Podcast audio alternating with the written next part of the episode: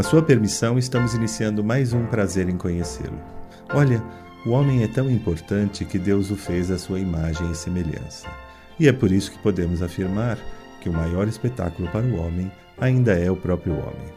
A nossa intenção é fazer um programa de entrevistas humano, forte, com perguntas que normalmente você não vê nos programas similares, mas sem dúvida perguntas honestas, sem armadilhas.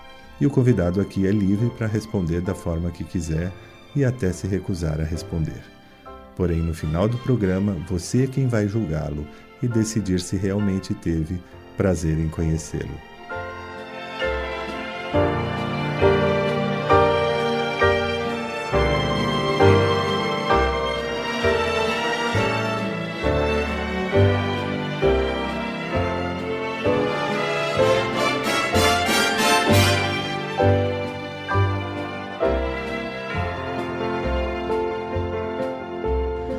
Dia, queridos ouvintes da Rádio 9 de Julho. Neste sábado, próximo à Páscoa, estamos começando um programa diferente. O prazer em conhecê-lo de hoje vai falar sobre o Santo Sudário. Neste período de renovação, é muito importante que a gente reflita sobre a nossa vida, sobre nossos comportamentos, sobre a nossa fé e sobre aquilo que fazemos em relação à nossa fé. Eu vou colocar para vocês, queridos ouvintes, um áudio de um vídeo que nós fizemos, um resumo da história do Santo Sudário, do que representa, que vai ser muito interessante. Vamos escutar esse áudio e depois a gente volta a falar no assunto. Vamos lá.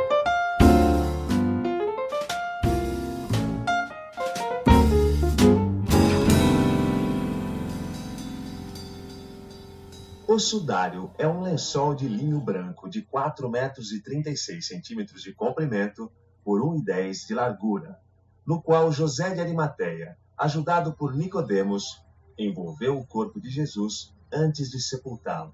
Depois de pedirem permissão a Pilatos, descravaram o corpo da cruz, untaram com mirra e aloés para retardar a necrose, envolveram no sudário e o depositaram num túmulo novo cavado na rocha. A cor do tecido, originalmente branca, está amarelada pelo tempo e chamuscada por dois incêndios. Um deles aconteceu em 1532, na cidade de Chambéry, e provocou 12 buracos no tecido. Parte deles remendados pelas irmãs Clarissas em 1534, sob o comando de São Carlos Borromeo. Entre as queimaduras aparece a imagem, de corpo inteiro, de frente e de costas, de um corpo humano masculino com 1,83m de altura pesando aproximadamente 81 quilos. A ciência deve responder a dois grandes desafios propostos pelo sudário de Turim. O primeiro, será o homem do sudário o mesmo Jesus Cristo dos Evangelhos?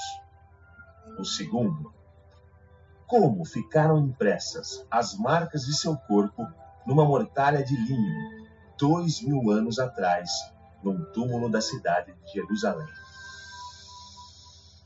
Depois de quase 100 anos de pesquisas, são muitas as evidências científicas a favor da veracidade do sudário. Somente a partir das pesquisas do professor Pierre Barbet, há 100 anos, que o lençol de Turim passou a ser estudado com rigor científico. Sua maior descoberta. Um crucificado não poderia ser pregado com cravos pela palma das mãos. Nessa região, não existe suporte ósseo suficiente. A carne das mãos se rasga e o corpo cai. Documentos romanos da época dão conta que os carrascos não empregavam cordas para sustentar os corpos dos condenados, só cravos. Estudando exaustivamente o assunto, Barbet chega a uma conclusão extraordinária.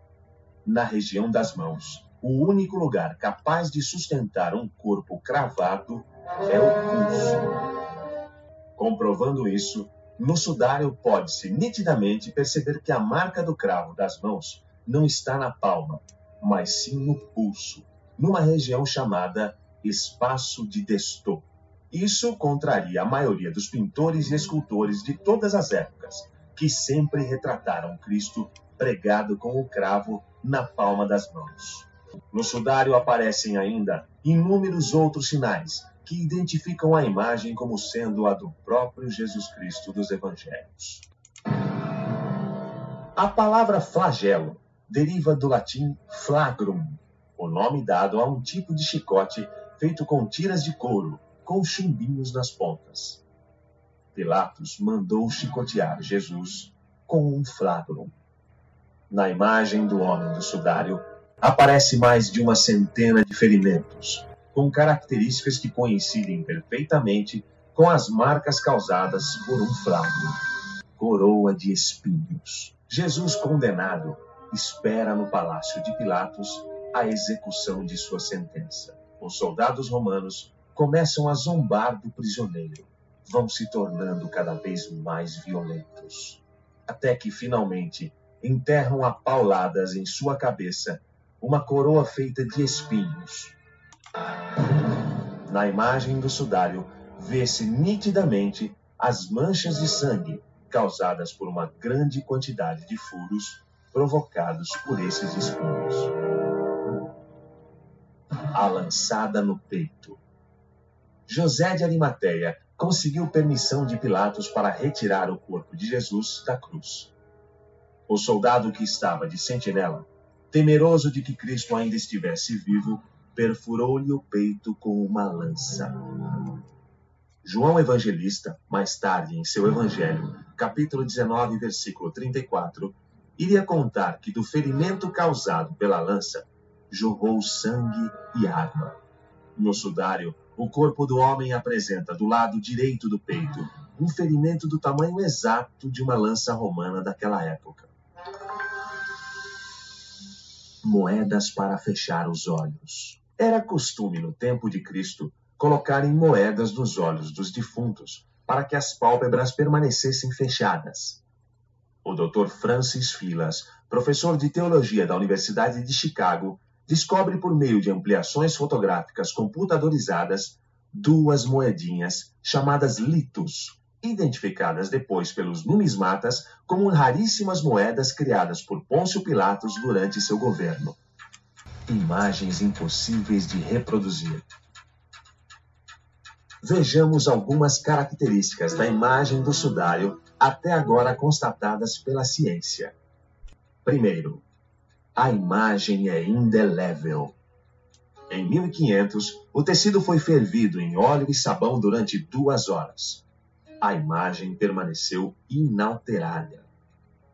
Segundo, a imagem é superficial. A imagem do homem do sudário aparece somente na superfície de um dos lados do tecido, ao contrário das manchas de sangue, que, embebendo os fios, passaram também para o outro lado.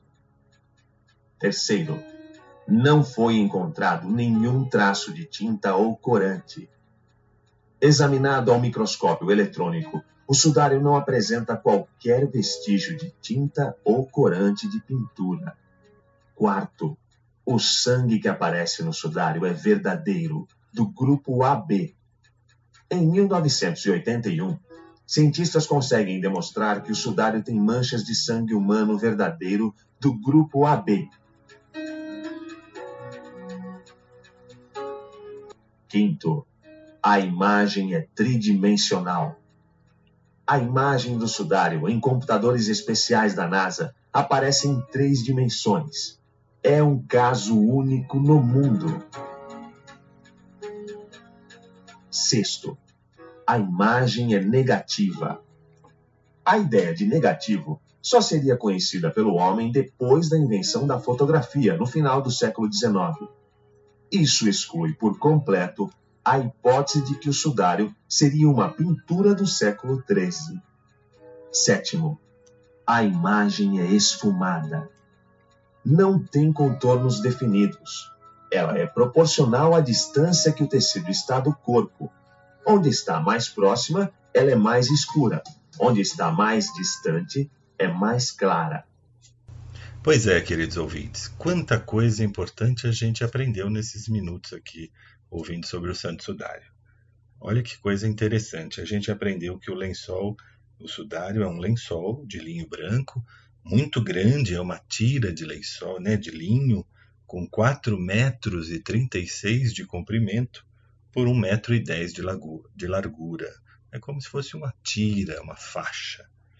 A gente aprendeu que ele é de linho puro, que ele foi comprado novo por José de Arimateia e foi usado para envolver o corpo de Jesus depois de morto, sepultado.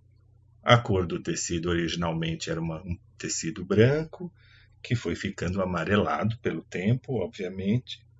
A gente aprendeu também que ele sofreu dois incêndios e, portanto, tem várias marcas no tecido de remendos, marcas de incêndio, de queimaduras, e que ele mostra uma figura humana de um homem de 1,82m, 1,83m de altura, por 80 quilos mais ou menos, 81, um homem grande, um homem de estatura forte, desse homem do sudário que acreditamos ser Jesus. E também aprendemos que tem marca de sangue humano do tipo AB. Esse seria o sangue do homem do sudário. Mas tem muita coisa interessante por aí. A gente vai fazer um breve intervalo e a gente volta já já. Walk down the road, heavy burden, heavy load, I will rise and I will walk with you. When you walk you through walk. the night and you feel like you wanna just give up, give up, give up on the fight. I will come and I will walk with you. Until the sun don't even shine. I'll be there all the time. I tell you, I'll walk with you. when you walk from this place.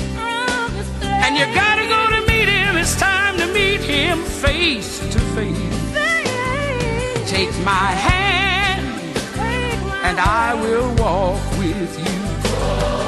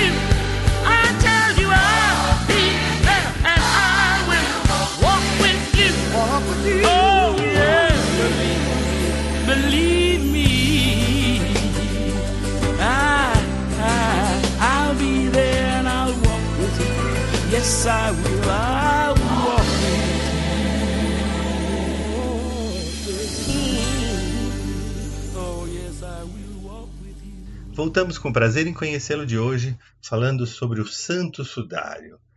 Pois é, meus amigos, a gente aprendeu também que o cravo não foi colocado nas mãos, né, no centro da na palma da mão, como a gente vê nas pinturas, mas no pulso, né, naquele espaço chamado espaço de Destot. E também ouvimos falar e aprendemos sobre o flagelo, né? sobre as chicotadas, as marcas nas costas do flagelamento de Jesus. Mas vamos ouvir um pouquinho mais do nosso áudio.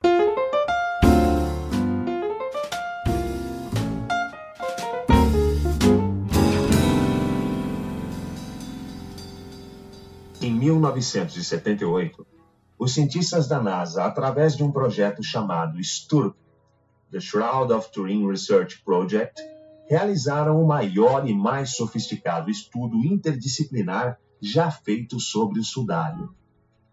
40 toneladas de aparelhos de pesquisa, 120 horas de coleta de material e medições, 100 mil horas de estudo posterior, 600 horas de observação ao microscópio para examinar 36 amostras de 5 centímetros quadrados e 300 fibras do tecido do sudário. A conclusão oficial que chegaram os cientistas do STURP é que a imagem do homem do sudário foi causada por uma radiação calórico-luminosa, especial e instantânea, saída do corpo do crucificado envolto no sudário. Radiação essa que chamuscou ligeira e superficialmente as pontas das fibras do tecido.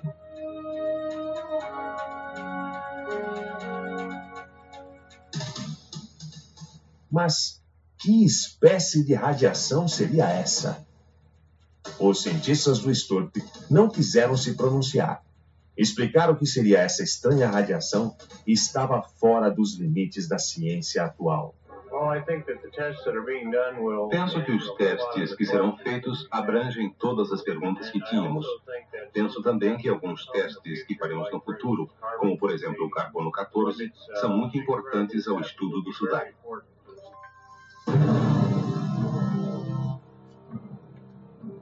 Como poderia um corpo humano, dentro de um túmulo em Jerusalém há dois mil anos, desintegrar-se atomicamente? Para nós que acreditamos que o corpo envolvido no sudário era de Jesus Cristo, não temos nenhuma dificuldade em aceitar que essa radiação especial poderia ser uma eclosão de luz e calor que saiu do corpo de Cristo no momento da sua ressurreição. Provas históricas. A história do sudário é cheia de mistérios. O Dr. Ian Wilson, sem dúvida um dos maiores estudiosos do assunto, apresenta em sua obra uma teoria muito curiosa e bem documentada. A lei judaica proibia qualquer contato pessoal com objetos que houvessem tocado um cadáver. Como o sudário de Cristo era, na verdade, uma mortalha, os seus discípulos eram obrigados a exibi-lo de modo a não revelar o que ele realmente era apresentavam o sudário dobrado, de forma a aparecer somente a parte em que se viu o rosto do homem do sudário, a verdadeira e estranha face de Cristo.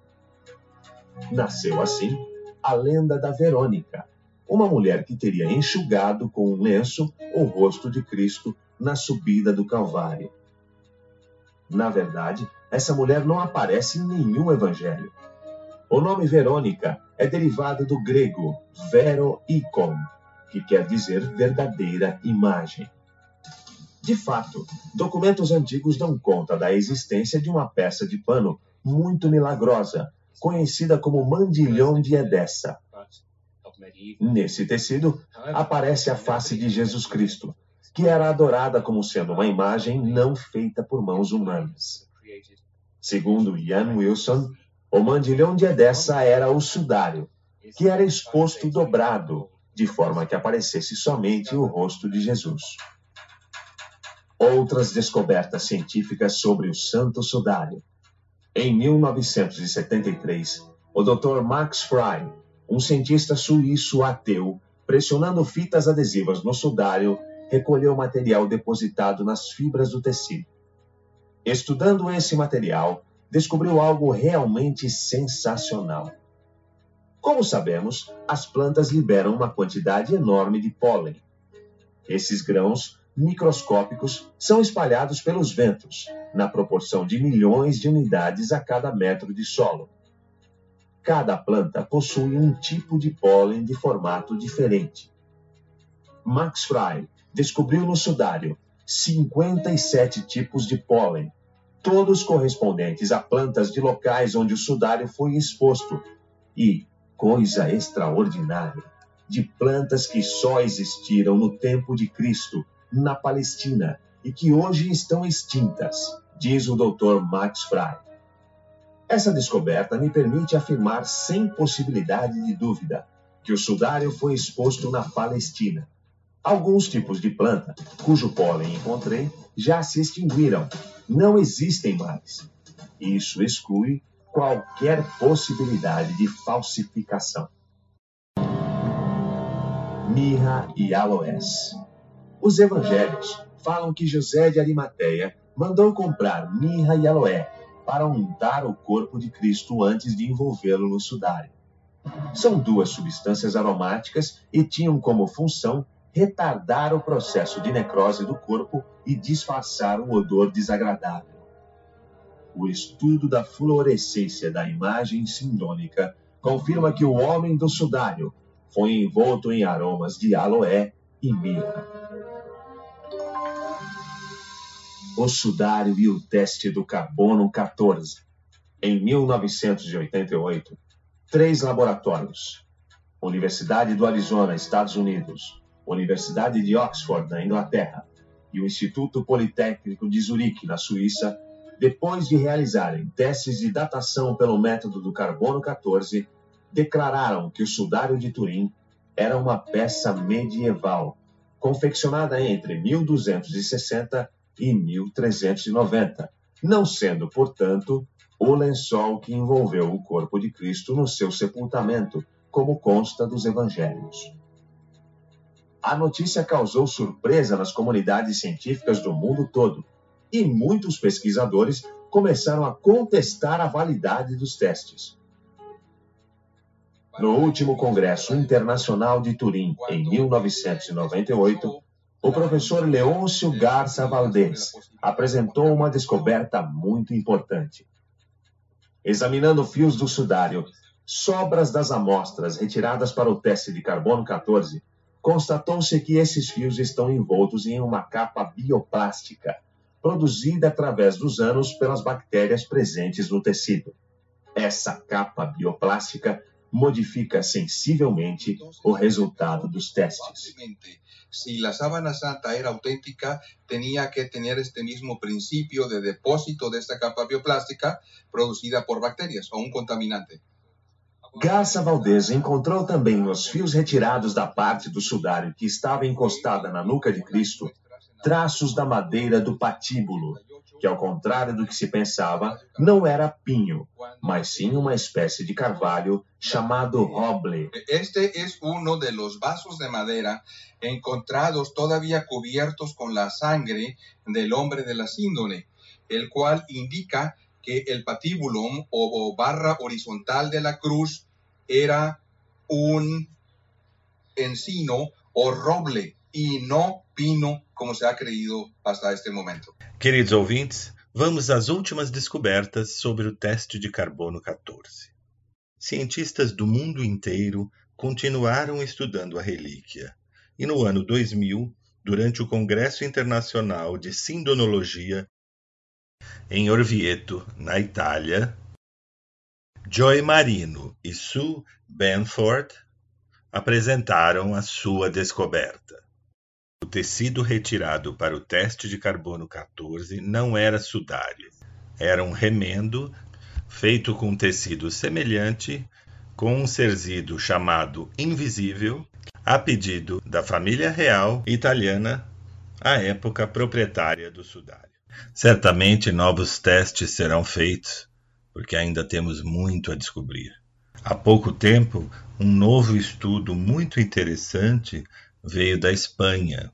Revelou que a imagem não é de um morto, mas de um vivo se levantando. A notícia internacional diz: o sudário de Turim mostra a imagem impressa de uma pessoa no momento em que estava viva. Olha que interessante, ouvintes. O Dr. Bernardo Calatayud, da Universidade Navarra, na Espanha, publicou na revista Ciência um artigo inédito sobre a misteriosa figura que, de modo nunca explicado pela ciência, ficou estampada no Santo Sudário de Turim. A tese do especialista é que a figura não corresponde à de uma pessoa inerte, como se pensava tradicionalmente, mas à de uma pessoa viva que está se levantando. Que coisa interessante. E aí vai, os estudos são enormes, ele tem uma teoria sobre o rigor cadavérico, etc. e tal, que vale a pena a gente estar tá sempre estudando, sempre aprendendo. É uma teoria que diz que Jesus nos deixou uma foto da ressurreição, que é o ponto mais alto, mais importante da nossa religião. O Jesus é muito importante pela sua paixão, mas o mais importante para nós católicos é a ressurreição de Jesus, é o domingo de Páscoa, que o sudário vem nos dar uns indícios para que a gente renove a nossa fé. Well,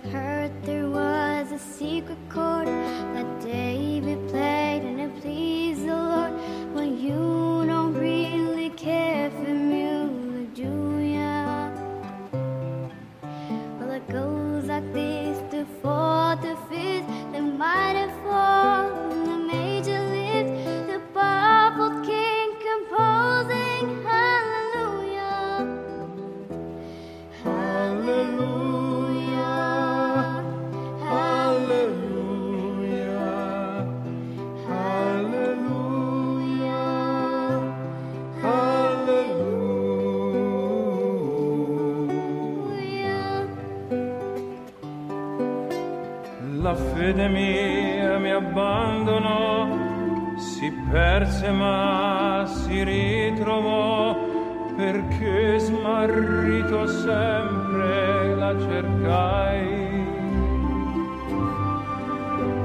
Bellezza, incanto e nostalgia ferirono la mente mia che in lacrime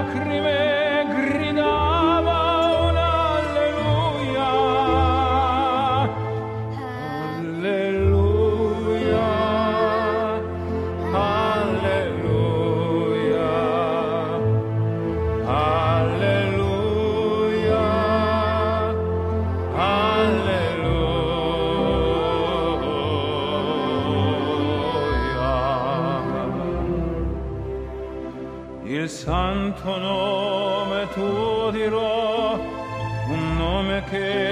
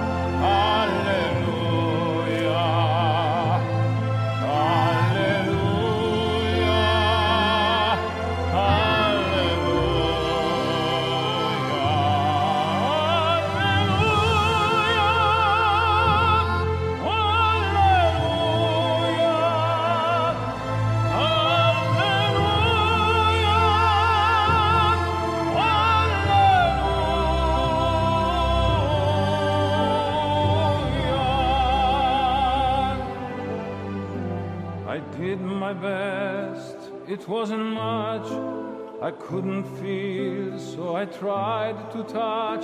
I've told the truth, I didn't come to fool you.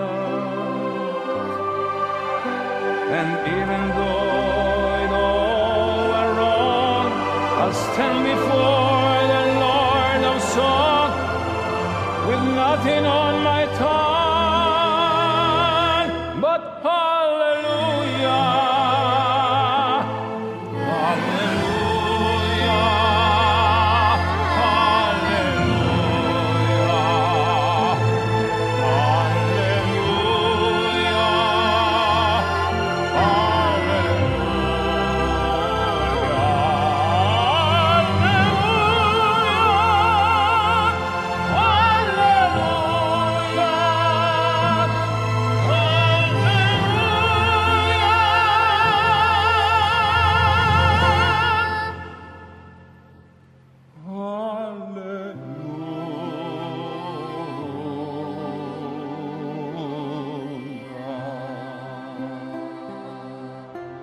Nós vamos fazer um breve intervalo e voltamos já já.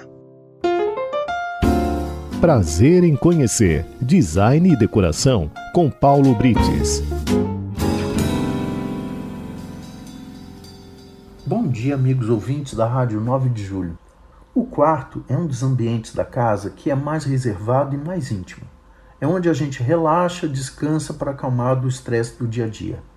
Por isso, na hora de decorar, tenha como prioridade o conforto, bem-estar e harmonia entre as cores, mobiliários e objetos que você vai utilizar na decoração. As cores e tons neutros são os escolhidos pela maioria das pessoas que preferem o branco, cinza e o bege, e para esquentar o ambiente usam roupas de cama, almofadas e objetos com cores mais vibrantes. A vantagem disso é que, se você enjoar, pode trocá-los mais facilmente do que a cor da parede mas não há regras.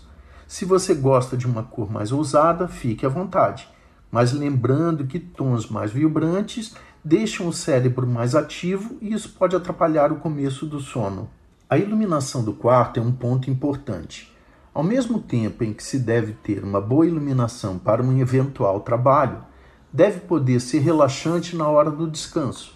Portanto, devemos mesclar vários pontos e focos sendo uma luz alta no centro e a baixa em arandelas e abajures, para podermos diversificar a intensidade na medida certa para a necessidade do morador. A cama é geralmente o maior móvel do quarto, e a cabeceira é a grande responsável por tornar o ambiente mais acolhedor. Há infinitas possibilidades de você montar uma cabeceira de cama. Pode ser estofada, de tecido, couro, madeira, ripada, lisa, com cor forte ou suave, combinando ou não com as cores das paredes. E pode ser até mesmo um simples desenho ou papel de parede delimitando o espaço da cama e valorizando o lugar. Enfim, use e abuse de sua criatividade. E complementando a cabeceira e cama, temos as mesinhas laterais, redondas, quadradas ou retangulares e que não necessariamente precisam ser mesinhas. Aí de novo vem a criatividade, com gaveteiros ou mesmo usando banquinhos, cadeiras, tudo é válido desde que combine com seu estilo e que o conjunto tenha uma harmonia. Sempre lembrando que o que deve prevalecer é o bom senso. E semana que vem eu volto com mais um bate-papo de decoração. E não se esqueçam de me seguir nas redes sociais. No Instagram é by icono e no Facebook é by icono. Até lá! Prazer em conhecer Design e Decoração com Paulo Brites. É com muito prazer que recebemos aqui conosco Dom Angélico Sândalo Bernardino. Dom Angélico já foi nosso convidado ano passado, contou uma, sua história de vida linda, a história da sua infância, dos seus estudos. E hoje eu convidei o Dom Angélico para falar um pouquinho sobre a Páscoa para que a gente possa se preparar um pouco melhor para essa festa que é a mais importante da nossa religião. É o motivo da, mais importante da nossa religião. Não é isso, Dom Angélico? Bom dia.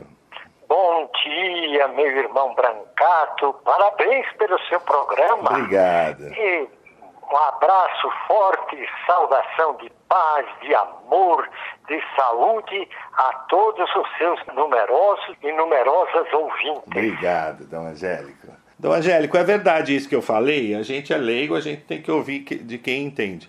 Que a Páscoa é a, o motivo mais importante da nossa religião? É, a Páscoa é o centro. Realmente nós convergimos em toda a nossa caminhada religiosa e vital para Sim. a Páscoa. Sim. O apóstolo São Paulo já dizia: se Cristo não tivesse ressuscitado, vã seria a nossa fé e todos nós estaríamos no pecado. É. Páscoa é festa de vida e Jesus veio para que tenhamos vida e a tenhamos em plenitude. Em plenitude. É verdade. E essa é uma coisa que me toca muito, porque às vezes conversando, Dom Angélico, a gente ouve pessoas dizendo: "Não, todas as religiões são boas, tanto faz". É, de fato. É, todas pregam o bem, o amor, a moral, etc. Mas acontece que a única religião que promete que a gente pode ressuscitar é a nossa, né, Dom Angélico? Olha, eu sou ecumênico Sim, e claro. de diálogo interreligioso e devemos cada vez mais respeitar outras eh, práticas religiosas.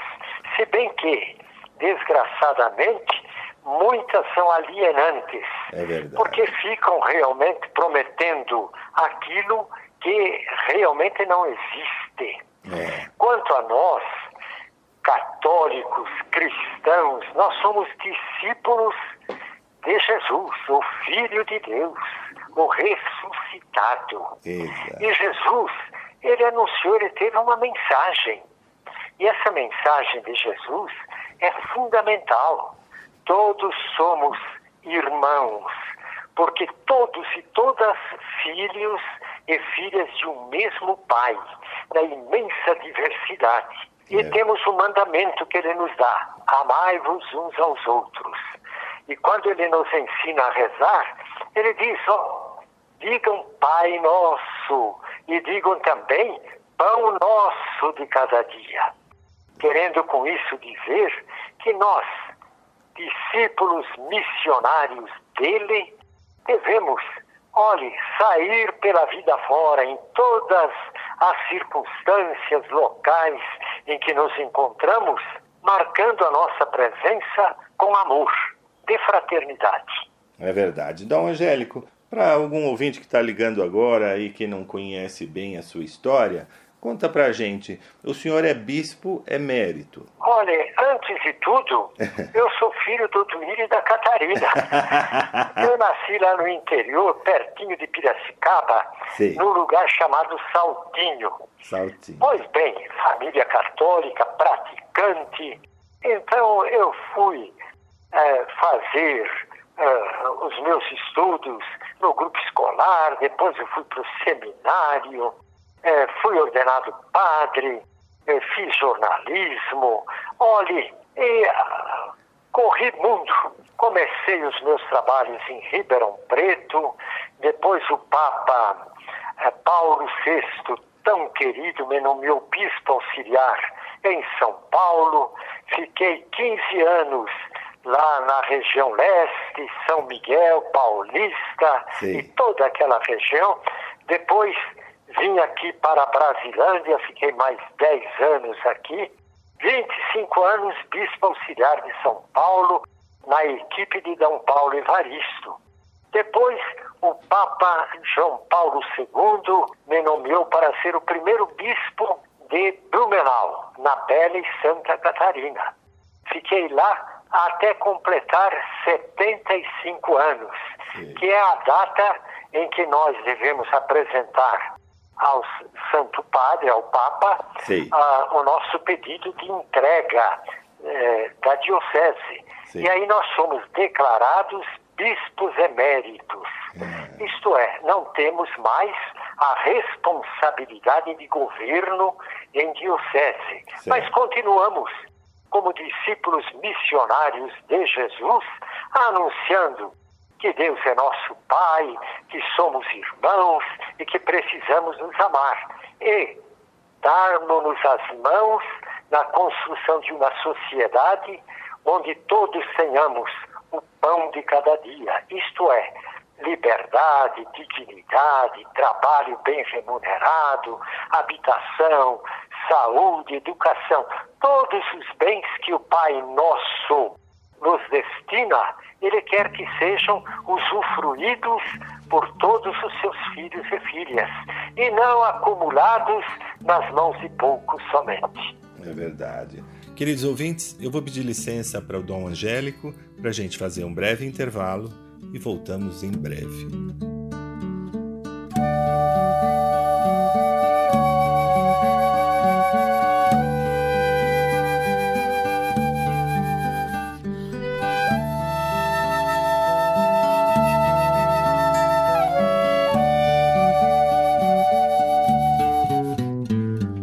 Barracão, vizinho sem telhado, sem pintura, lá no morro. Barracão é bangalô. Lá não existe felicidade de arranha-céu, pois quem mora vive pertinho do céu. Tem alvorada, tem passarada, o alvorecer, sinfonia de pardais, anunciando o anoitecer e o morro inteiro no fim do dia rezam a prece Ave Maria e o morro inteiro no fim do dia reza uma prece Ave Maria. Ave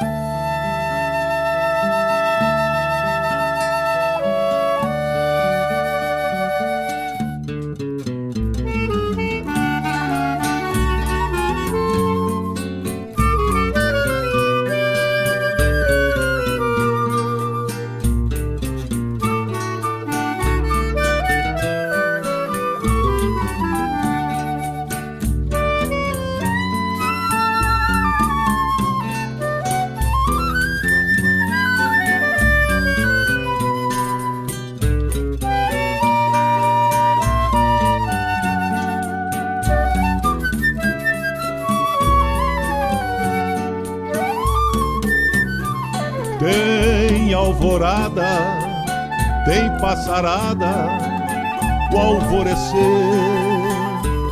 sinfonia de pardais, anunciando o anoitecer e o morro inteiro, no fim do dia, reza uma prece, Ave Maria, e o morro inteiro. No fim do dia reza uma prece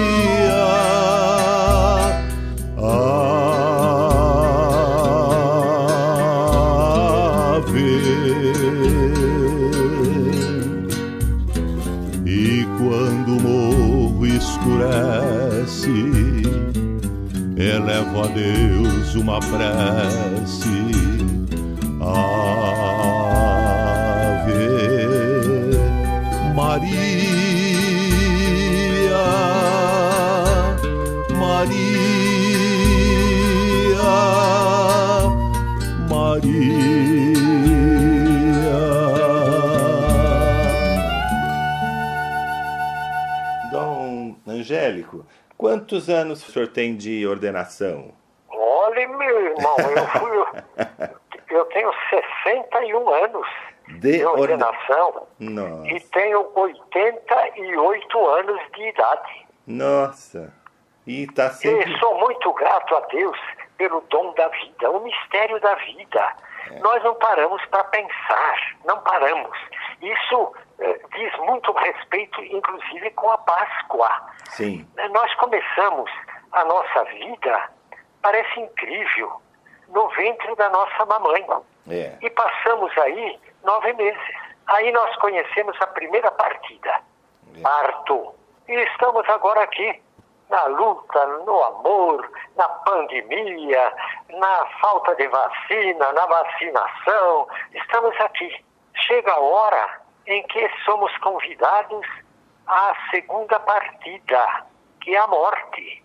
É. E Jesus nos garante: quem crê em mim, ainda que esteja morto, viverá.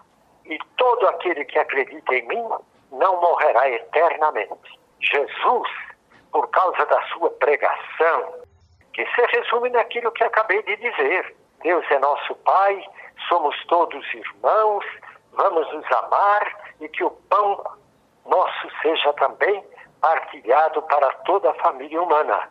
Porque Jesus anunciou um Deus que é Pai, todos irmãos, ele foi perseguido, caluniado, preso, crucificado, mas o Pai, no seu infinito amor, o ressuscitou. E unidos a Ele, nós haveremos também de vencer a morte, as pandemias, as tribulações, as dificuldades. Demos-nos as mãos, vamos nos amar e caminhar unidos de esperança em esperança, na esperança sempre. É a mensagem fundamental da Páscoa, é vida. Dom Angélico, eu vou pedir licença para fazer um breve intervalo e a gente volta já já. Oh, happy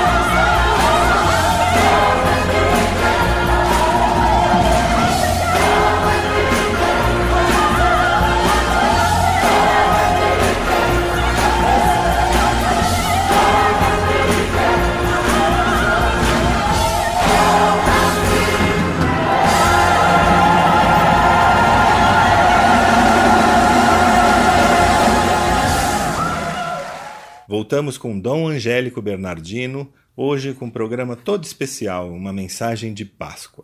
Dom Angélico, um, um padre, um sacerdote, é quase como um professor, só que durante toda a vida, né? Ele, ele não, não dá aula por um período. E a gente nota, eu já tô, tenho percebido de, de, de quando era mais jovem, eu, eu lecionei alguns anos, quando era, era mais jovem, etc., que o mundo vai mudando muito. É difícil para um sacerdote se atualizar, entender o seu rebanho, é, as mudanças, ou, ou, ou, o ser humano é sempre igual, não tem diferença? Por exemplo, Meu irmão Brancato É. e rádio ouvintes queridos da nossa amada 9 de julho, É. nós estamos numa nova época.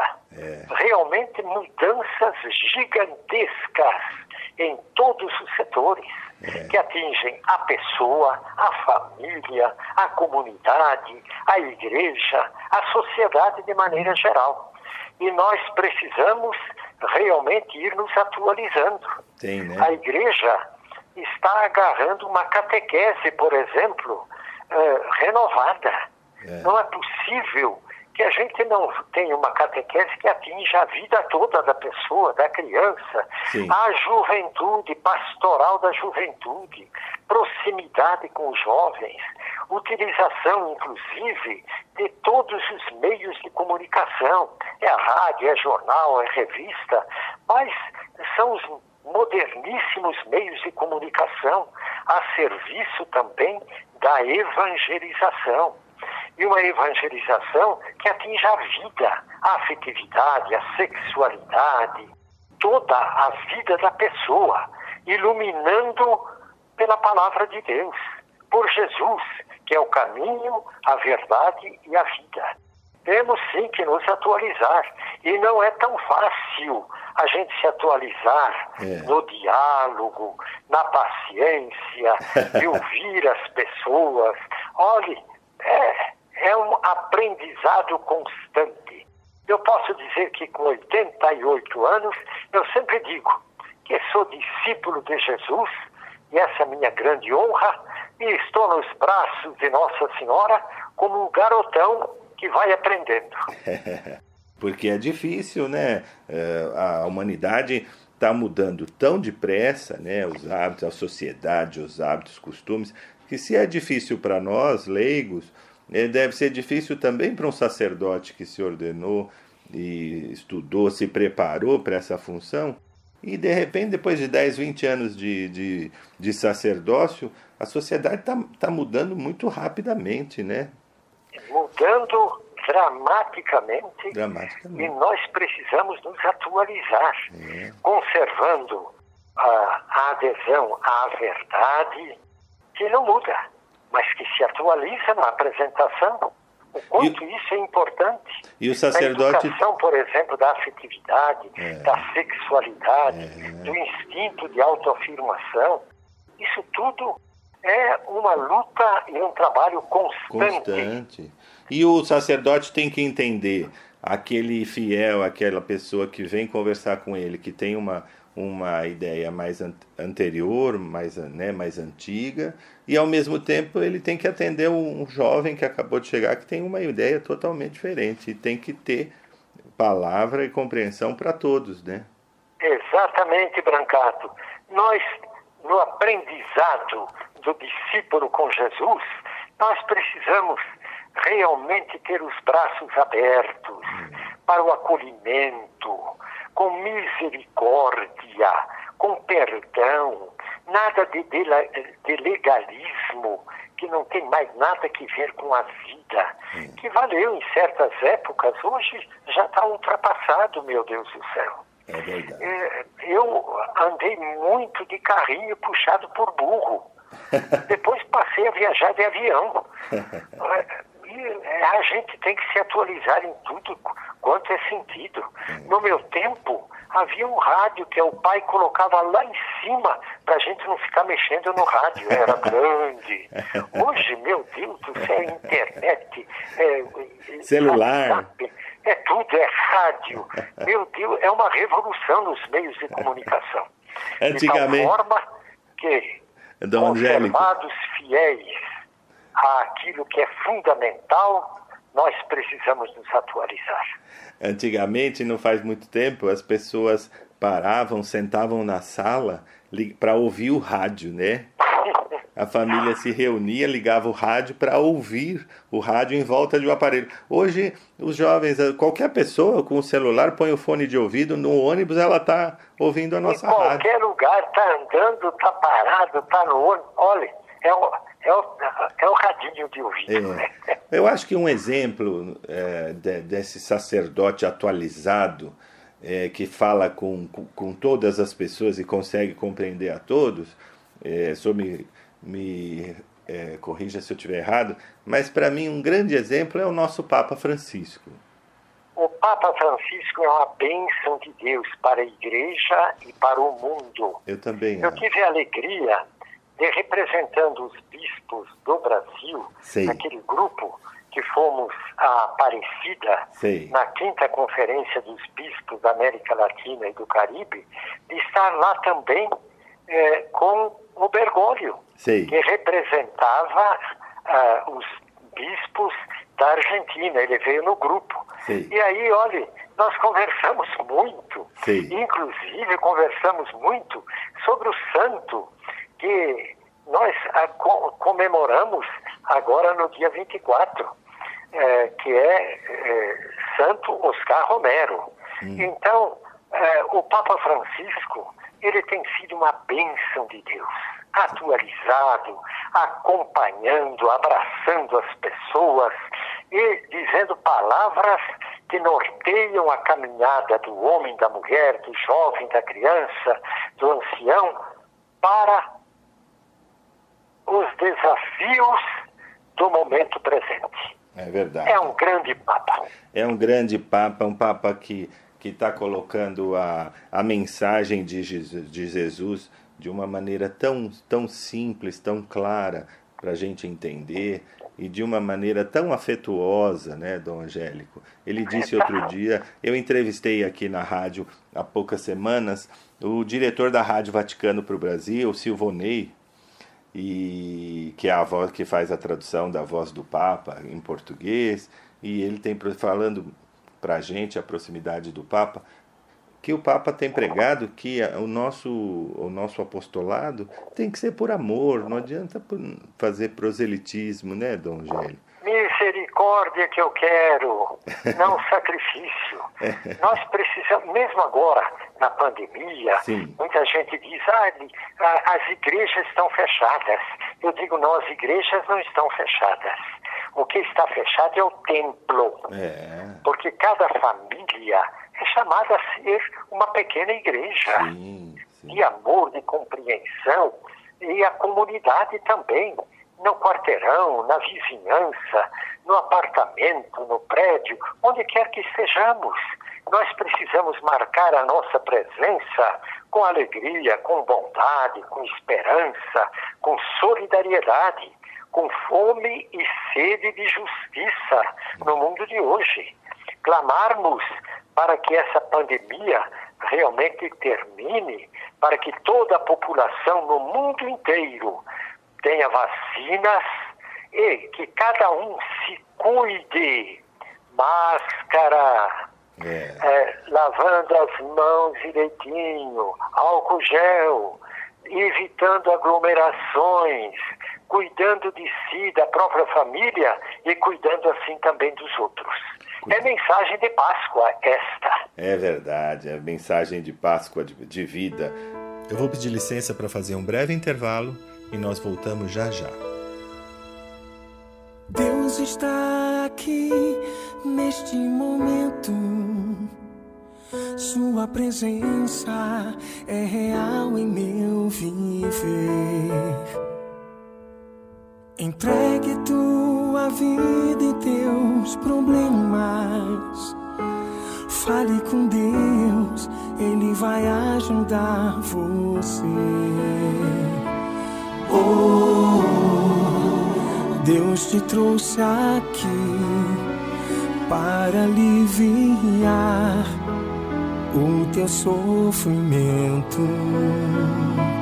Oh, é Ele o autor da fé, do princípio ao fim, em todos teus tormentos. Ainda se vier noite traiçoeira, se a cruz pesada for, Cristo estará contigo. O mundo pode até fazer você chorar, mas Deus te quer sorrindo. Ainda se vier noite traiçoeira, se a cruz pesada for, Cristo estará contigo. O mundo pode até fazer você chorar, mas Deus te quer sorrindo.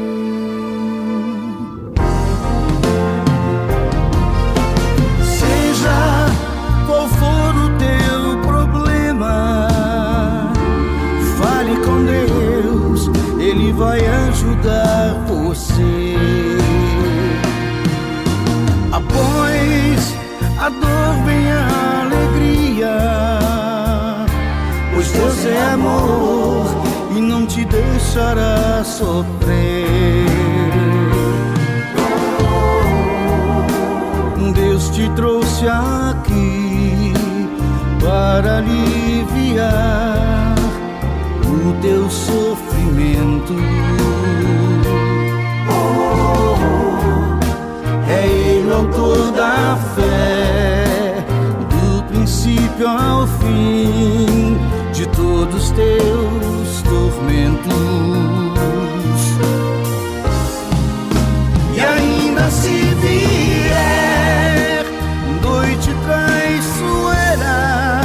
Se a cruz pesada for, Cristo estará contigo.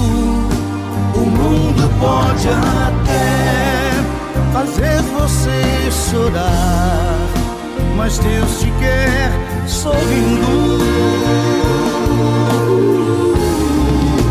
E ainda se vier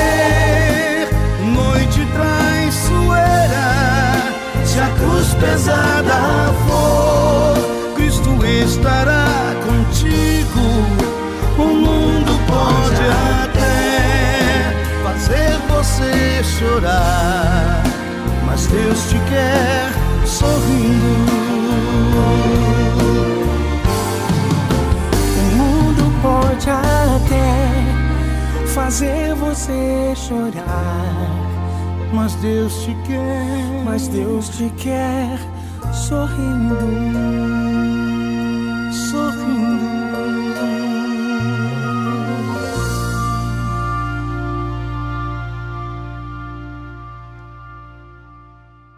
Voltamos com Dom Angélico Bernardino, hoje com um programa todo especial, uma mensagem de Páscoa. Dom Angélico, o senhor é jornalista e a gente é um problema do mundo moderno é, são as fake news, né? Eu vi outro dia acompanhando a Rádio Vaticano, acompanhando o, o Papa tem Instagram, eu tenho acompanhado e ele disse outro há, um ano atrás, no Dia das Comunicações, muito é, bem humorado, que a primeira fake news já veio no paraíso, foi a serpente que enganou Adão e a Eva com a fake news. Exatamente. o que, que o senhor acha dessa história de fake news? Que coisa, que, que, que mal na, na nossa sociedade, não? É, a mentira, a calúnia, realmente é uma barbaridade. Então, é a velha história. Meios que podem ser utilizados para o bem, muitas vezes são utilizados para a destruição. O quanto é importante que realmente eh, zelemos para com o amor à verdade. É verdade. E quando a gente recebe alguma notícia, algum artigo que é de, de uma crítica que a gente não tem a segurança, não vamos veicular, não vamos passar avante, não. Vamos deletar.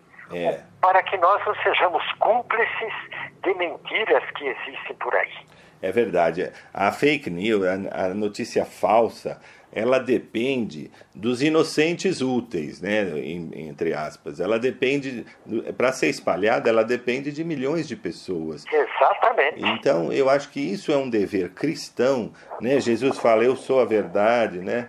A, a verdade vos tornará livres. Se eu recebo, né, eu queria falar para os nossos ouvintes, a nossa rádio está fazendo uma campanha sobre isso, fake news. Se eu recebo uma mensagem, se eu não tenho absoluta certeza, eu não passo para frente. Eu apago. Exatamente.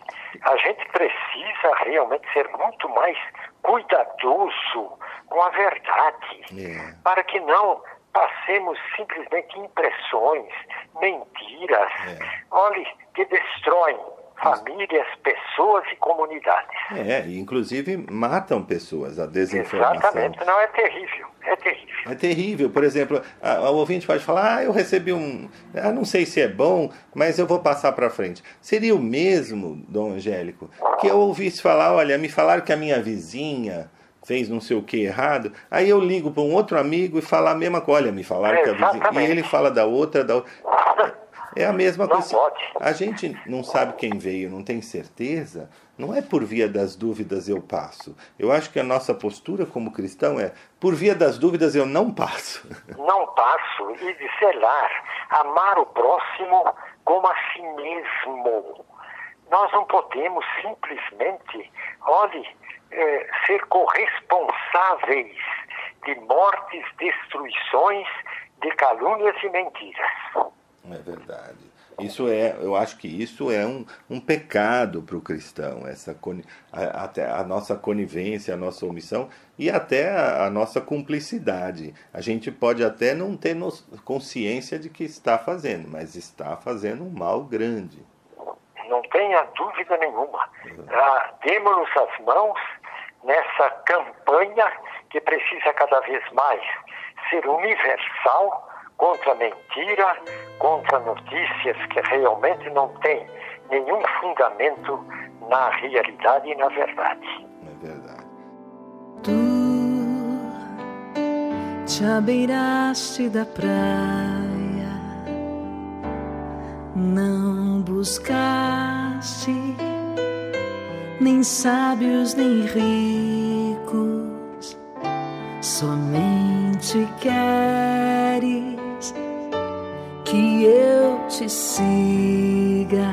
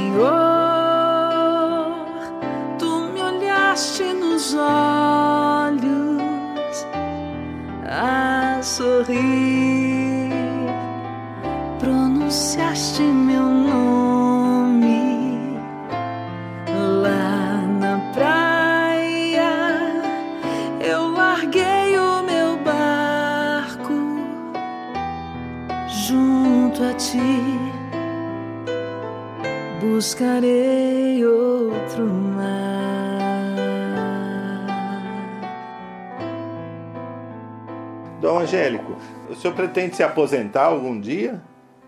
Olha, meu irmão, eu estou nas mãos, eu sempre digo, de Deus que é Pai. Pai de ternura, Pai. Olha, enquanto eu tiver saúde, puder dar a minha pequena mais entusiasta colaboração na construção de um Brasil realmente justo, onde todos tenham vida e vida em plenitude, vivendo a Páscoa que é vida, eu continuarei na luta. É, a serviço da mensagem de Jesus. Deus é nosso Pai, somos todos irmãos, amemo-nos, demo-nos as mãos para a construção de um Brasil justo, onde todos tenham o pão de cada dia, isto é, moradia, trabalho com remuneração digna, educação, saúde, numa palavra, todos os bens que o Pai destinou a todos os seus filhos, não sendo acumulados nas mãos de poucos, mas utilizados por todos os filhos e filhas de Deus. É a serviço disto, eu coloco com alegria a minha simples e humilde vida. E para a gente se preparar para a nossa Páscoa, né? nos prepararmos para o domingo, é, o Papa pediu que a gente fizesse jejum de, de, né, jejum de coisas ruins, de maldades, de algumas atitudes. O que mais a gente pode fazer para nos prepararmos para a Páscoa? Dom? Então, olhe, a primeira coisa é realmente jejum. E o jejum fundamental Sim. é que a gente melhore nos relacionamentos. Sim. Cada um sabe qual é o seu ponto fraco. Para uns é porque fala muito mal, para outros é impaciência, para outros é questão de, de sexo, não, não vivido com amor, com responsabilidade. Numa palavra, cada pessoa sabe onde pode dar um passo para melhorar com o auxílio de Deus. E aí a gente tem que jejuar, isto é, é agir contra certos hábitos que não condizem com o ser discípulo de Jesus. Sim. Então, a melhor preparação também é a oração. Oração. Vamos rezar mais e melhor, com simplicidade. Pai Nosso, com a Ave Maria, ser uma presença de alegria. Ouvir programas como o seu, Brancato. é preciso que a gente mude pequenos gestos de transformação pessoal. Numa palavra, Jesus nos convida a que acreditemos no Evangelho e nos convertamos. E assim po- poderemos viver a Páscoa, que é a festa da vitória de Jesus sobre a morte, e a certeza de que, acreditando nele e vivendo no amor, nós também um dia haveremos de ressuscitar. Amém, Dom Angélico. Muito obrigado pela sua participação. Foi muito gostoso ter a sua presença aqui, os seus ensinamentos. E eu queria pedir que o senhor nos desse a sua bênção. Brancato, meu irmão, parabéns, parabéns pelo seu programa. Imagina. Eu desejo de coração, mas de todo o coração, uma Páscoa Santa para você, sua família, para toda a equipe da 9 de julho e Rádio Ouvinte Amigo. Páscoa feliz para você, para minha irmã e para toda a sua família. Invocada a especial intercessão de Nossa Senhora, de São José, cujo ano especial estamos celebrando. Desça sobre vocês, amados irmãos e irmãs, a bênção de Deus Pai, Filho e Espírito Santo. Santa Páscoa. Obrigado, Dom Angélico. Muito grato. Um forte abraço para o senhor e até a próxima oportunidade, se Deus quiser. Amém. Obrigado, Dom Angélico. Tchau, tchau.